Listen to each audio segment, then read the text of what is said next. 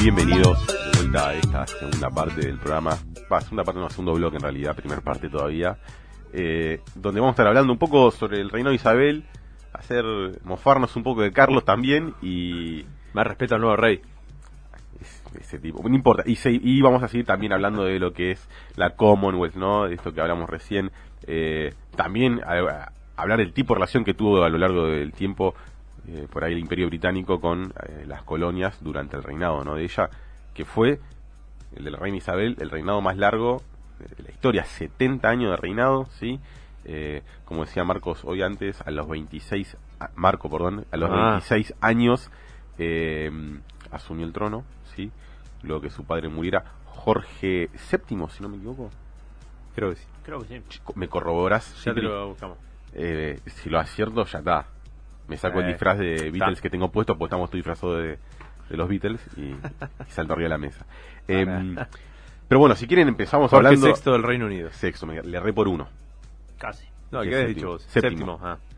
Eh, bien, a ver, para, para entender un poco, ¿no? La- las situaciones que le tocó, le tocó vivir a la reina Isabel, obviamente, como princesa, la llegada al trono es rara. Desde el vamos, porque cuando muere su padre, su, perdón, su padre no, su abuelo, ¿sí?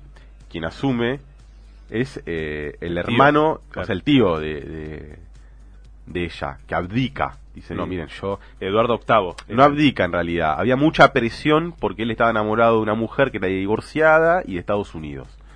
Le gustaba la juerga a Eduardo. eh, pero, pero lo banco, lo banco Eduardo. Igual eh, también medio esa bandija, después, pero sí, lo banco, lo banco en líneas generales porque te tenés que ir en esa época, 1930.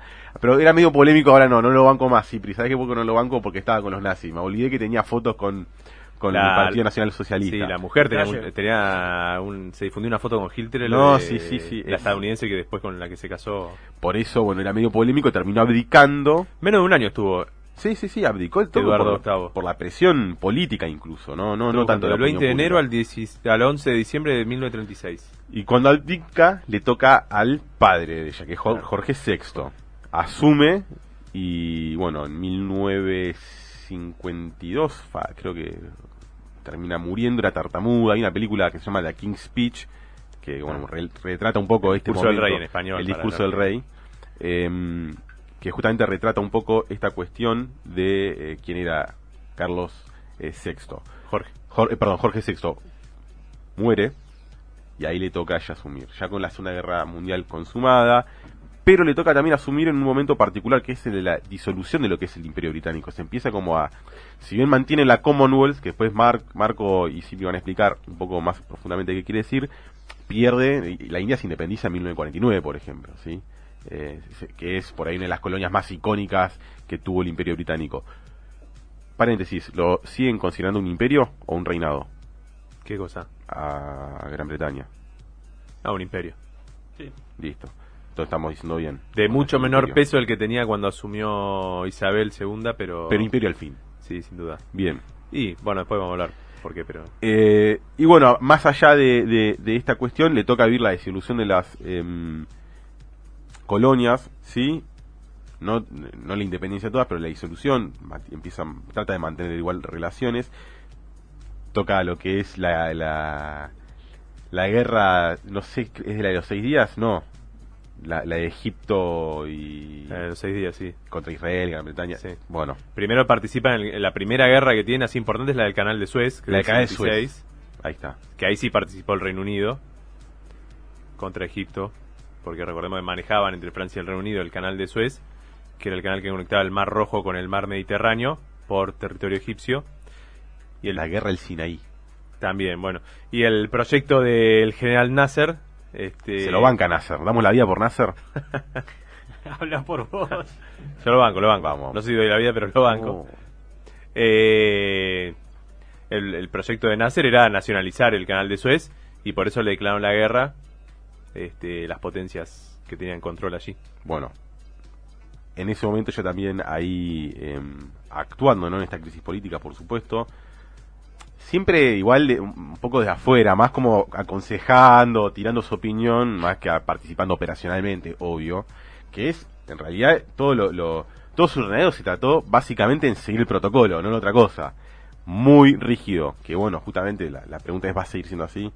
Eh, No, también aquí hay que tener en cuenta que el rol de los reyes, digamos, es bastante esto, protocolar. Sí, sí, sí, No. eh, siempre. No es una cuestión monárquica absolutista que tienen todo el poder de- del Estado, sino que, bueno, se dedican a otro tipo de cuestiones y las decisiones políticas en sí las toman siempre los primeros ministros, el parlamento y esas cosas. Después, em, también ella tuvo una crisis, crisis. Eh, siempre la- la- la- el periodismo se interesó mucho por la, la, que es la familia real, etcétera, como habremos visto en estos últimos días. Y bueno, la hermana, sí, Margarita, se casa con un divorciado también, y eso también genera una crisis ahí en, en- en- importante para lo que es la corona. Que a mí me, sinceramente me chupa un huevo, pero digo, para ellos es ¿Sí el qué? fin del mundo, porque si se cae la corona, se quedan sin el curro, ¿viste? Entonces están desesperados. Todo tiene que ser perfecto y no puedes ir contra cierta ética o moral, ¿viste? Todo esto está muy bien retratado en una serie. The eh, Crown, sí, Crown. sí, por supuesto. Está en Netflix, creo. Eh, otro momento duro, va, duro no, es el, el duro para ella, ¿no? Será en todo caso para, para la pareja, es la cuestión de Lady Carlos, la infidelidad de Carlos para con quien es hoy su, la reina consorte. Camila Parker Bowles, ¿sí? Donde hay una llamada telefónica muy, eh, muy marcada Subjetiva. en cuanto al tono, ¿sí? Sexual, no vamos a repetir lo que dijo Carlos porque es un degenerado. Yo no vivo el amor de esa manera, Carlos, hacete ver. Em, y bueno, el divorcio es en torno a que era infiel con, con Camila a Lady Di.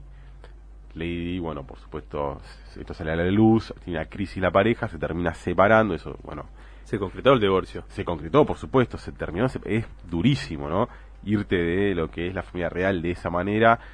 Ella después enseguida consiguió chongo porque era divina. em, era eso, me parece. No, no, sí. No, está bien. está bien. Eh, eh, un- un- eh, estaba lleno de guita. Lleno de guita. Era uno de los dueños de lo que es el, la tienda Harrods, por ejemplo, que es una tienda muy conocida en Londres, Claro. em, de lujo. Y bueno, en- eh, también una, en, en un viaje que hace con, con, con su pareja, no me acuerdo el, el nombre de la pareja, antes me lo sabía, ahora me lo olvidé. Si alguien lo puede buscar, por favor. Ya la buscamos, ya la buscamos. Em, era egipcio, si no me equivoco.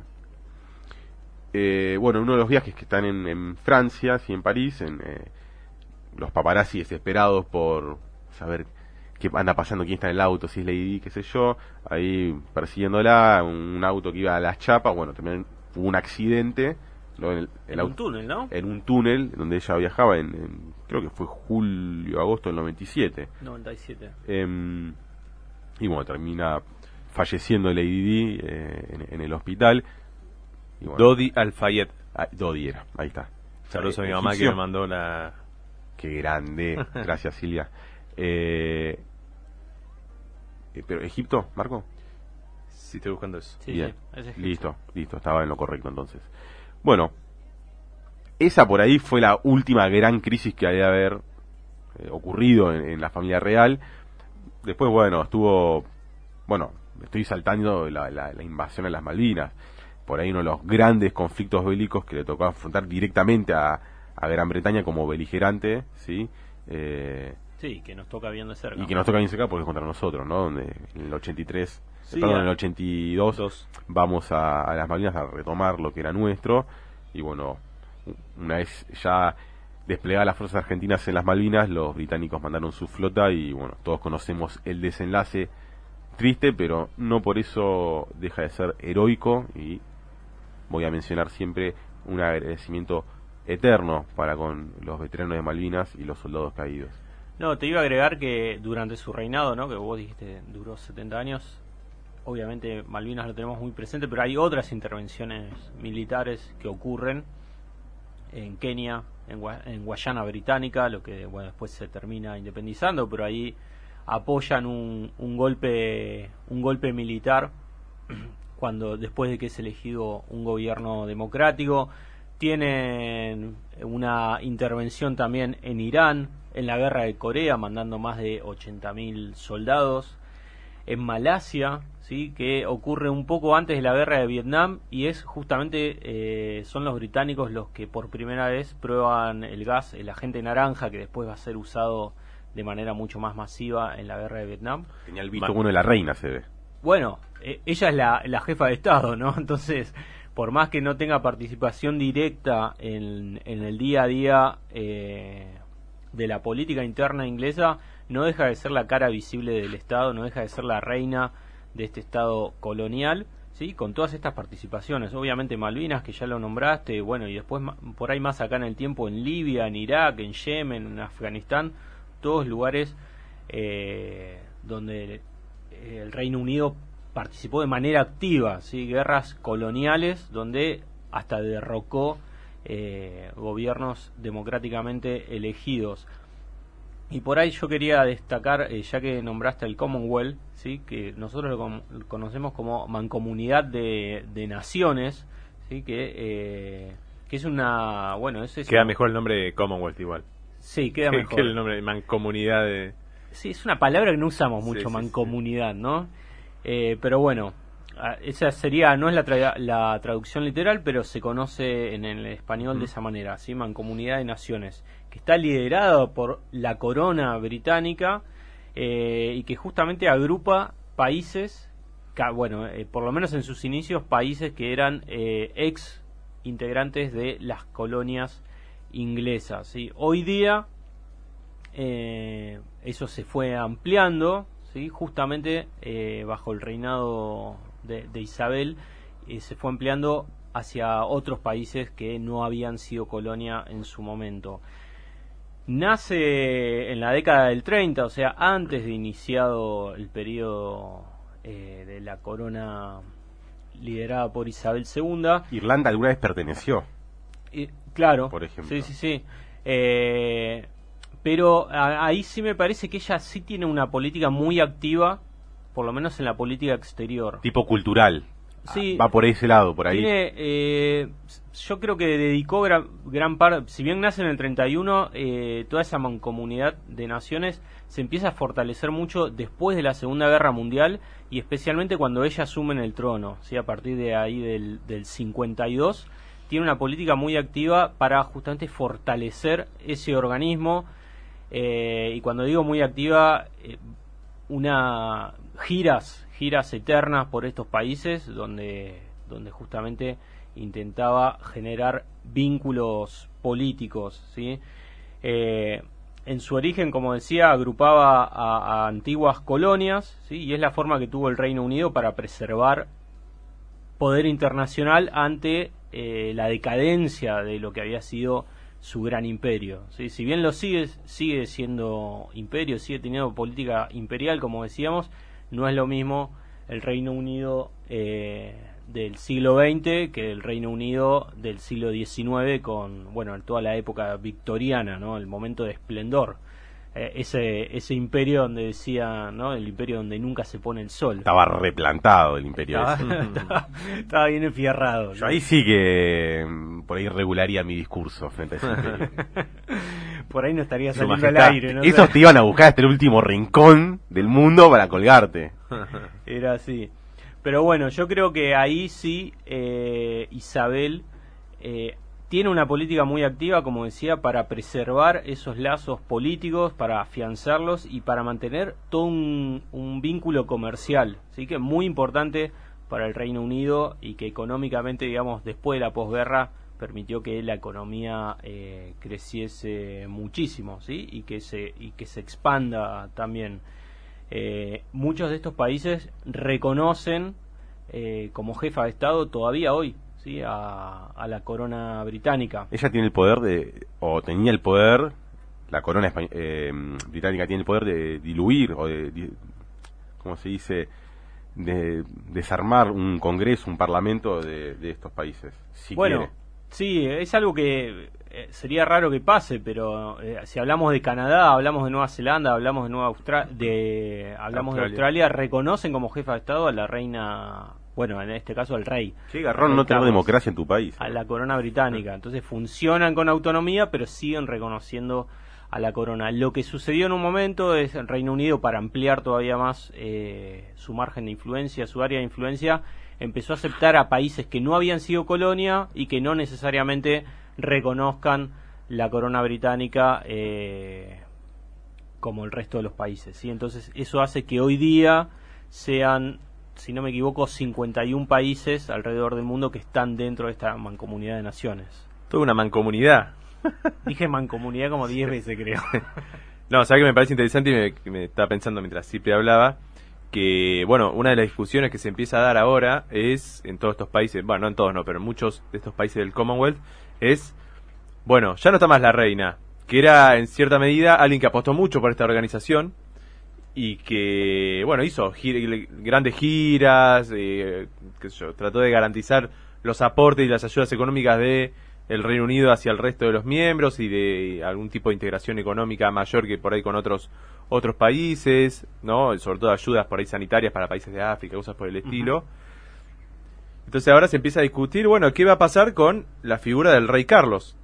Que es una figura que tiene mucho menos llegada, popular sobre todo, eh, y que varios dirigentes de estos diferentes países ya empiezan a, muy por lo bajo, ¿no? Digamos, tampoco es que ya han dicho a viva voz, salvo el caso que ahora vamos a mencionar, que, que no, digamos, que se quieren desligar de, de la monarquía británica, pero ya empieza a haber una suerte de discusiones que ya venía de años anteriores y que, bueno, con este contexto y con el cambio de liderazgo monárquico se puede llegar a, por allá, acelerar algunos pasos. El caso quizá más paradigmático es el que sucedió estos días de Antigua y Barbuda, ¿no? un pequeño país del Caribe, que su primer ministro Gastón Brown eh, dijo que tiene intenciones de convocar un referéndum durante los próximos tres años, ¿sí? Para eh, comenzar una transición de su país, de ser una monarquía constitucional, parlamentaria, a una república.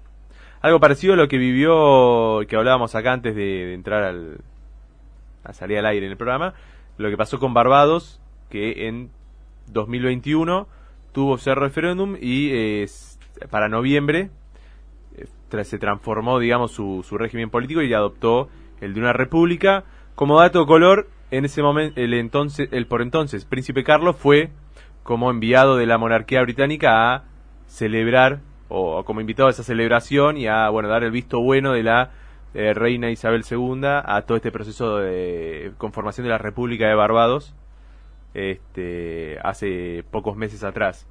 Así que bueno, Antigua Barbuda es uno de los países, fue el primero que puso el grito en el cielo, el que más firme puso su postura, es decir, nosotros queremos convertirnos en una república, dejar de tener a los reyes británicos como nuestros jefes de Estado, ¿sí? tener otro tipo de organización. Después rápido menciono un par de casos más que me llamaron la atención cuando los vi, es que Jamaica, Jamaica obviamente ex colonia británica, donde el inglés es uno de los idiomas oficiales, eh, ya se había en los últimos meses empezado a hablar de la posibilidad también de convocar un referéndum para eh, convertirse en una república. Sí, lo mencionábamos creo que por mayo o eh, abril. sí, en fines de marzo y principio de abril se empezó a discutir cuando el primer ministro Andrew Holness presentó ante el príncipe William en una gira que hizo junto a su esposa Kate este... Que yo no sé si te acordás de esa gira con unas fotos muy desagradables, ¿no? Con ellos atrás de una reja saludando sí, sí, sí, sí, sí. a la Las distancia al pueblo jamaiquino. A los negritos de lejos. Era así, sí, sí, toda, toda esa Se lavaron la mano después.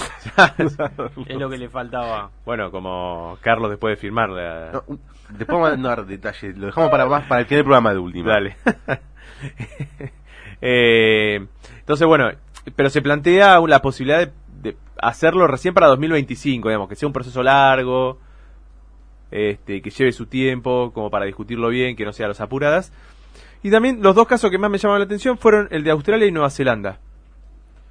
¿no? Que por ahí recién en el corte lo hablábamos, de si, bueno, son dos países que uno no supondría que estarían mal o... Son países que en sus monedas, en sus billetes tienen la figura de la reina. Sí, en sus banderas tienen el... Pero no todos los billetes. No, bueno, no todos, pero digamos, es, es como muy, figura simbólico. Está, está, está. Bueno, la cuestión es que en Australia el primer ministro Anthony Albanese dice que va a convocar, que quiere convocar un referéndum para que Australia pase a ser una república, lo mismo en los casos anteriores, pero que lo va a hacer recién, o que va a plantear que se haga cuando él deje su cargo en el 2025. O sea, tira la pelota para adelante y bueno, que sea cargo el que venga Y por el lado de Nueva Zelanda, la primera ministra Jacinda Ardern, ¿no? ¿Está bien dicho, Andy, vos que viviste en esas zonas? Ah, sí, sí, sí. Gran país Nueva Zelanda. Eh, dijo que le gustaría también establecer una transición en su país hacia una república, pero que eh, no lo va a impulsar por la consternación que generó la muerte de Isabel II, no lo va a hacer durante su gestión de gobierno. No, ella es una socialdemócrata hecha y derecha, una fiel discípula de Manuel Macron. Yo no la banco a Jacinta, ¿qué quieren que le diga? Bueno, pues se la felicito mucho por su política sanitaria en la pandemia. Que son una isla, era obvio, les iba a ir bien. bueno, así que bueno, eso es un poco el panorama actual, ¿no? Está esta discusión de qué pasa con muchos de estos países que forman parte del Commonwealth y que cuyo jefe de Estado es hoy el rey Carlos III, eh, se empiezan a despegar un poco de su figura. O no, digo, el único que lo hizo en los últimos años fue Barbados. Y bueno, justo para Jamaica, para Antigua y Barbuda, son países pequeños del Caribe, representa también como un ejemplo de lo que de cómo sucedió y ese tipo de cuestiones. Porque tampoco no, no hubo ningún hecho violento ni nada. No. Incluso digamos que se hizo en buenos modales porque la propia monarquía británica aceptó ese cambio y como decía, el, por entonces príncipe Carlos vino a participar de la celebración. Bien, em, y si quieren damos paso ya... Damos inicio en este solemne acto. A la jirafa. O vamos a una cortina. No, no, no. No, hay cortina hoy. Ahora sí. En un rato tiene que haber una pequeña tantita. Guille, vos agarrás y me pones una patada nunca cuando tiene que venir cortina, ¿sí? Eh, pero bueno, podemos desarrollar algunos temas y de última si nos queda algo lo vemos al final, pero... Bueno, dale, ¿de qué quieren hablar? Yo estoy acá con una computadora que está reiniciándose. Bueno, si quieren yo arranco. Dale. Eh, como les decía al principio del programa, se han reanudado los enfrentamientos, o se ha recrudecido el conflicto entre Armenia y Azerbaiyán. Decía que para 2020, entre septiembre y los primeros días de noviembre, hubo un combate bastante largo en el cual tuvo que intervenir Rusia como mediador y se firmó un este, acuerdo de paz. En ese momento es un cese al fuego. Un cese al fuego con una vigilancia bastante estricta de Rusia en toda la zona en tensión que ahora vamos a mencionar, que mandó 2.000 este, soldados a controlar toda esa zona. La zona que están disputando tanto Armenia como Azerbaiyán es una región que se llama Nagorno-Karabaj o para Armenia se, le, se la reconoce como la República de Artsaj ¿sí? Tiene una particularidad que si uno si ven los mapas, estamos en la región del Cáucaso, eh, es la, digamos, son dos países obviamente vecinos, pero esta región de Nagorno-Karabaj o de la República de Arzaj es un, un, territorio que está dentro de, o sea, está en el interior de Azerbaiyán, pero que tiene una población armenia, ¿no? Entonces obviamente tiene más vínculos con Armenia que con el resto de Azerbaiyán. Y ahí hay toda una tensión porque ah, vienen teniendo conflictos desde hace más de 100 años. Quizá la primera gran guerra eh, armenia-azerí se dio post genocidio armenio, post conformación del Estado turco y cuando, bueno, eh, ahí se declara la independencia armenia, después todo esto se aplaca con la llegada a la Unión Soviética, que pasa a dominar toda esta zona y que en medio establece su organización territorial como le parecía, ¿no? No importaba si ahí había armenios, si ahí había eh.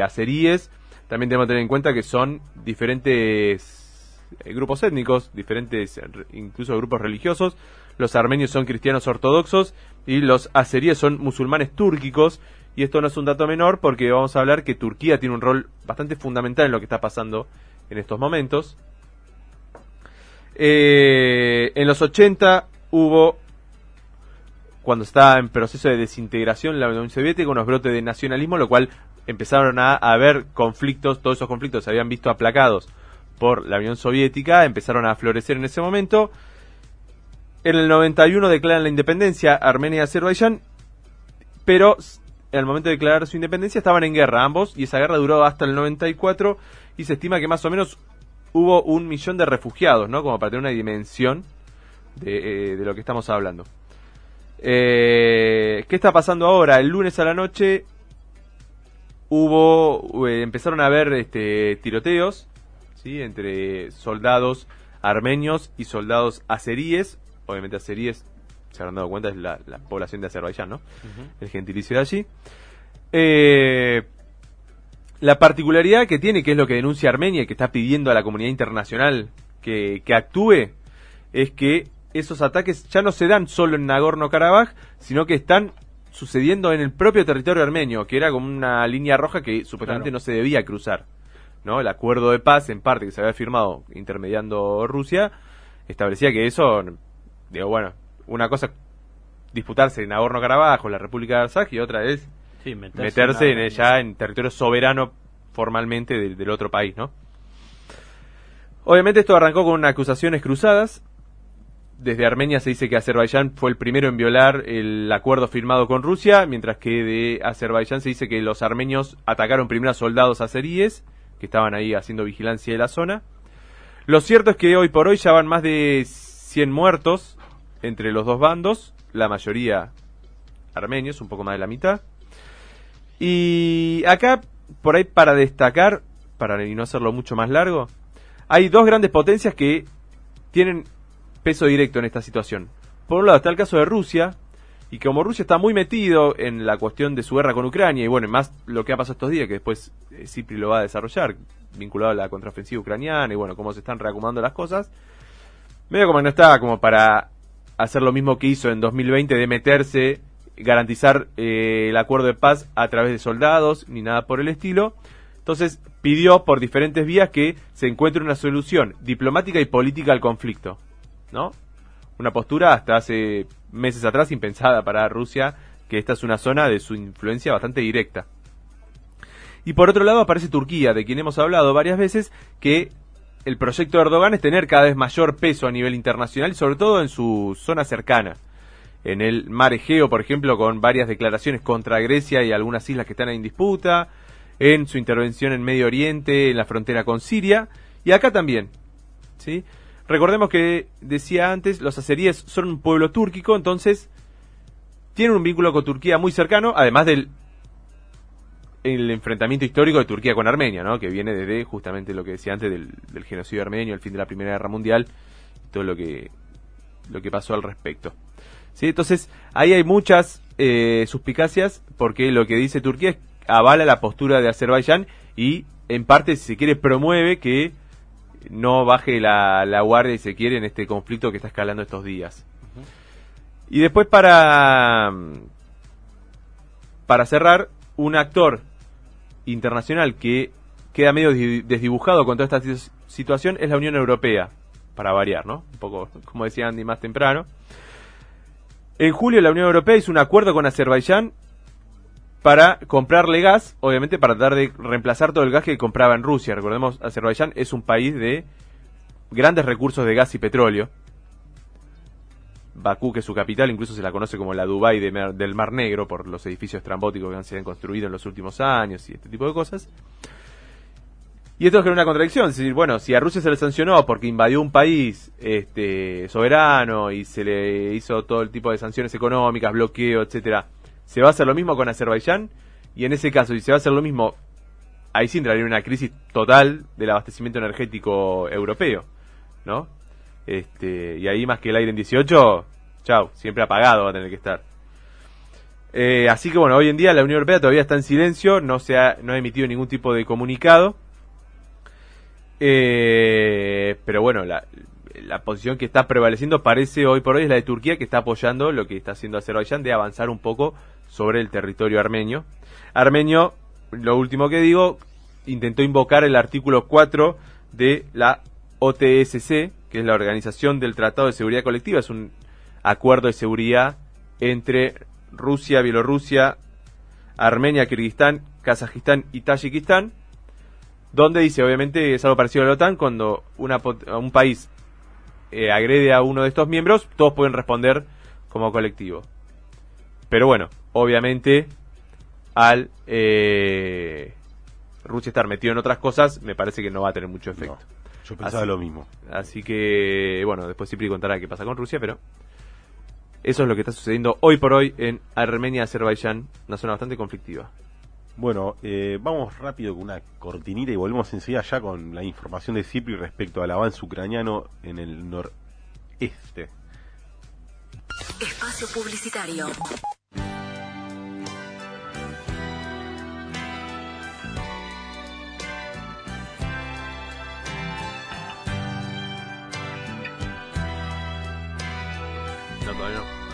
Aire. Acá de gira mundial de vuelta por Radio La Plata, FM 90.9. Cipri, ¿nos podés actualizar qué onda? Porque yo no me creo nada. Parece que ganó Ucrania, ¿no? Parece ser. Pero para mí es, un, mentira. Vamos ganando, diría la revista Gente. Sí, para, si van ganando, pregunto, si van ganando, ¿por qué Europa está poniendo el aire acondicionado a 19 grados? No, no sé si van ganando o no, pero sí hay que decir eh, un par de cositas. Primero, hoy, como para arrancar, hoy una visita sorpresa del presidente ucraniano Volodymyr Zelensky, que estuvo recorriendo la ciudad de Isium, ¿sí? ahí en el noreste, en el noreste ucraniano. Ay, la de fotos fantasmeando que haber subido. Muchas fotos fantasmeando. Eh, con su cara en, primer, en primera plana, obviamente, eh, que había sido uno de los bastiones principales eh, rusos, ¿sí? ahí en la provincia nororiental de Kharkiv. ¿Y por qué fue a esa ciudad? Bueno, porque justamente Ucrania, el ejército ucraniano recuperó esta zona a partir de una contraofensiva que largó la semana pasada, más precisamente el 6 de septiembre eh, especialmente en ese lugar. Así que a modo simbólico se apersonó en ese lugar y donde entre otras cosas en un discurso que dio que dio ahí en el, palacio municipal aseguró que habían que ya habían recuperado 8.000 kilómetros cuadrados en el último mes. Bueno, prometió recobrar todo el territorio ocupado por los invasores, incluyendo Crimea. Datito eh, de color. Eh, Así que, bueno, frente a todo esto hay que decir que igualmente eh, Moscú, sí, el, gobierno ruso aún mantiene el control de una quinta parte de Ucrania. Eh, pero bueno, no deja de ser eh, todo un dato, ¿sí? esto esto que, que contaba. Desde la semana pasada hasta el día de hoy, como mínimo en esa área, se, Ucrania ya recuperó 3.800 kilómetros cuadrados. Ellos dicen que en total son unos 8.000 kilómetros cuadrados. Eh, lugares a destacar son Isium, donde hoy justamente estuvo Zelensky, y Kupiansk, ¿sí? otra de las ciudades eh, importantes de esta zona que funcionaban como ciudades eh, con operación logística para las bases para el ejército ruso. Esto provocó que Rusia se tenga que retirar de esa zona, ¿sí? un repliegue un repliegue que desde el lado ucraniano dicen, bueno, están huyendo, sobre todo porque ellos van documentando, ¿no? Que van dejando tanques en perfecto estado, por ejemplo, o armamento o demás, o sea, lo cual representa que es una huida, ¿sí? Eh, no planeada. Desde el lado ruso están diciendo, no, bueno, en realidad es un repliegue estratégico para reagruparnos y concentrar las fuerzas en otro lado. ¿Cuál fue la respuesta rusa? Bueno, atacar esas zonas recobradas por Ucrania, hacer ataques sobre todo de precisión en algunos casos contra objetivos eh, estratégicos y en otros lugares eh, bombardeos masivos en algunos puntos de las ciudades. ¿No denunció Ucrania esto de que habían cortado la luz o cosas por el estilo? Sí, porque hubo un ataque eh, contra una central energética, por ejemplo. Eh, ¿Qué es lo que...? ¿Qué, denunciaron? ¿Que cayó una bomba, una guerra? ¡Oh! Oh, pará, Zelensky. Bueno, Acá se cortó la luz en medio país un día del padre y no pasó nada. El trasfondo es que hay está afectando a la población civil, ¿no? Eso es lo que eso es lo que Ah, pensé que la, que la guerra era entre militares nada más, sí, brillo. Disculpame. anda anda a quejarte con Zelensky.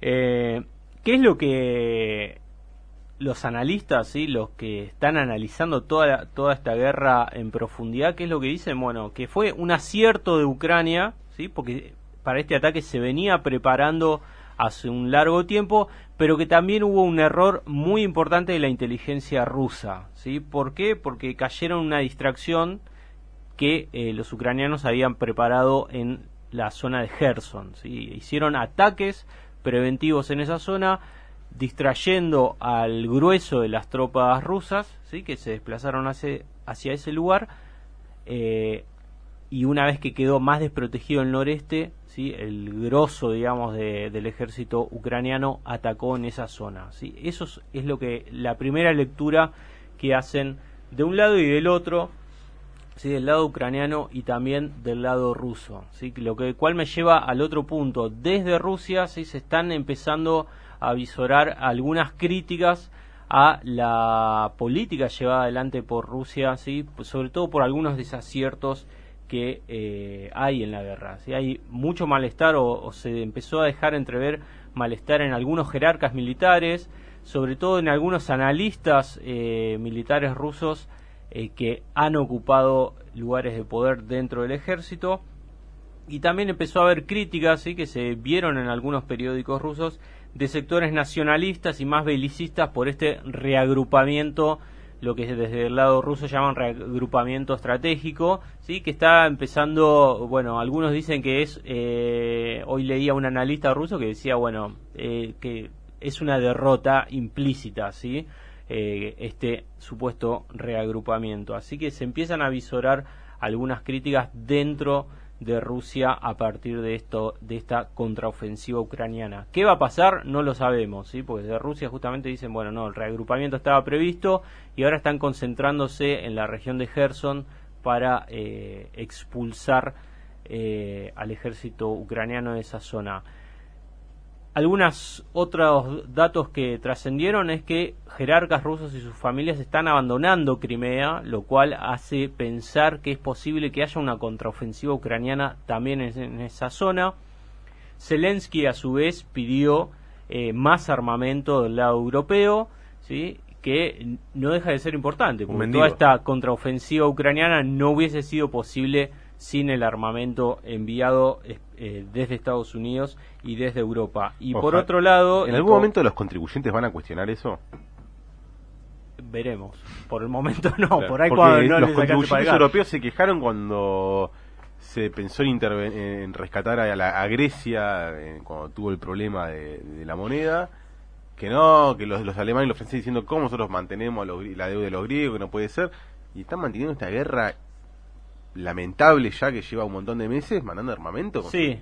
La, para tu desencanto, te voy a decir que Ursula von der Leyen, sí, que es la jefa de la Comisión Europea, justamente hoy anunció que Europa no va a sacar ninguna sanción contra Rusia, ¿sí? así que el escenario va a seguir... Re divertido el invierno eh, con el aire 19. Mismo. Y por último, para cerrar y no extenderme demasiado, eh, salió un comunicado de la Cancillería china, ¿sí? donde instan a la, ambas partes a dialogar, ¿sí? les pidió que ambas partes eh, analicen la posibilidad de una tregua y se sienten en una mesa de diálogo, cosa que veo muy difícil porque, bueno, Zelensky, como decía hace un rato, está con un discurso de que van a recuperar hasta Crimea y desde el lado ruso también la posición... Eh, no es muy proclive al diálogo, digamos. aparte, de las, me imagino que las constructoras chinas desesperadas por meterse a Ucrania. ya empieza a jugar ahí la cuestión económica. Está la disputa de... que se hincha las bolas, dice. Eh, bueno, gracias Cipri por eso. Yo lo que quería mencionar en este breve tiempito que nos queda, además que nada, es la gira de Massa, ¿sí? que, que tuvo por ahí tres objetivos principales, dos, tres objetivos principales, que podemos hablar en primer lugar... Eh, Total y Chevron van a invertir eh, alrededor de mil, si no me equivoco, mil, mil cien o mil treinta millones de dólares más. Lluvia de inversiones. Bastante guita que va a ir a la zona petrolera de Vaca Muerta. Eso me parece que es algo positivo eh, en, cuanto a lo que es desarrollo petrolero, ¿no? Ojalá que eso también traiga divisas. Al mismo tiempo, también fue a destrabar varios créditos que habían quedado ahí medio pendientes con el Banco Interamericano de Desarrollo, donde está Carlione, ¿sí? Eh, Claver Carone. Carone, perdón, Car. Me salió, me, me confundí con Don Corleone.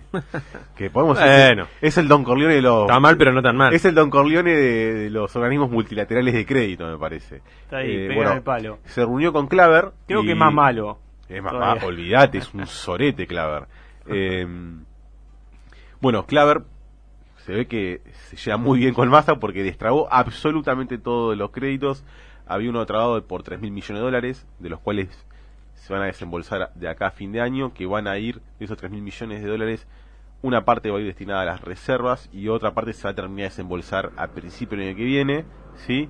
Alrededor de esos, de esos 3 mil, creo que si no me equivoco, el número era 1200 van a ir directo a la reserva. Y luego sí es interesante, se destrabaron varios proyectos, eh, línea de crédito que van al desarrollo territorial, sobre todo en la provincia de Buenos Aires, con eh, financiamiento para eh, sistemas de agua potable, financiamiento para eh, vivienda, lo que es Barrio 5, es un proyecto que el Banco Mundial, perdón, Banco Interamericano de Desarrollo tiene acá.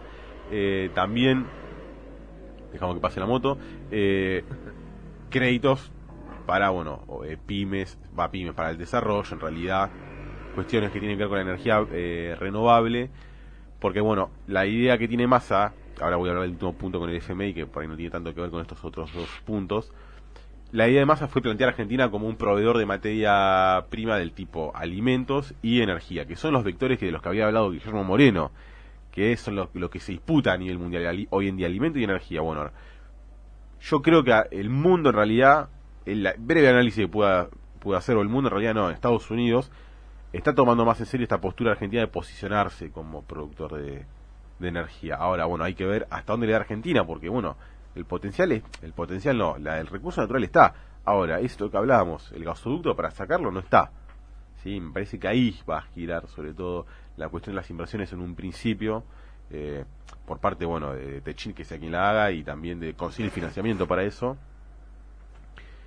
Eh, y bueno, es el rol que le va a tocar a Argentina bajo el mandato de Massa como eh, ministro de Economía. Camino a primer ministro de Argentina. Casi. Camino a pre- la presidencia, obviamente, esto también es él posicionándose internacionalmente. eh, y bueno, a ver qué tipo de eh, alianzas puede construir afuera. Que por lo que sé, Estados Unidos, Seguro. todo bien, se juntó con todos. ¿sí?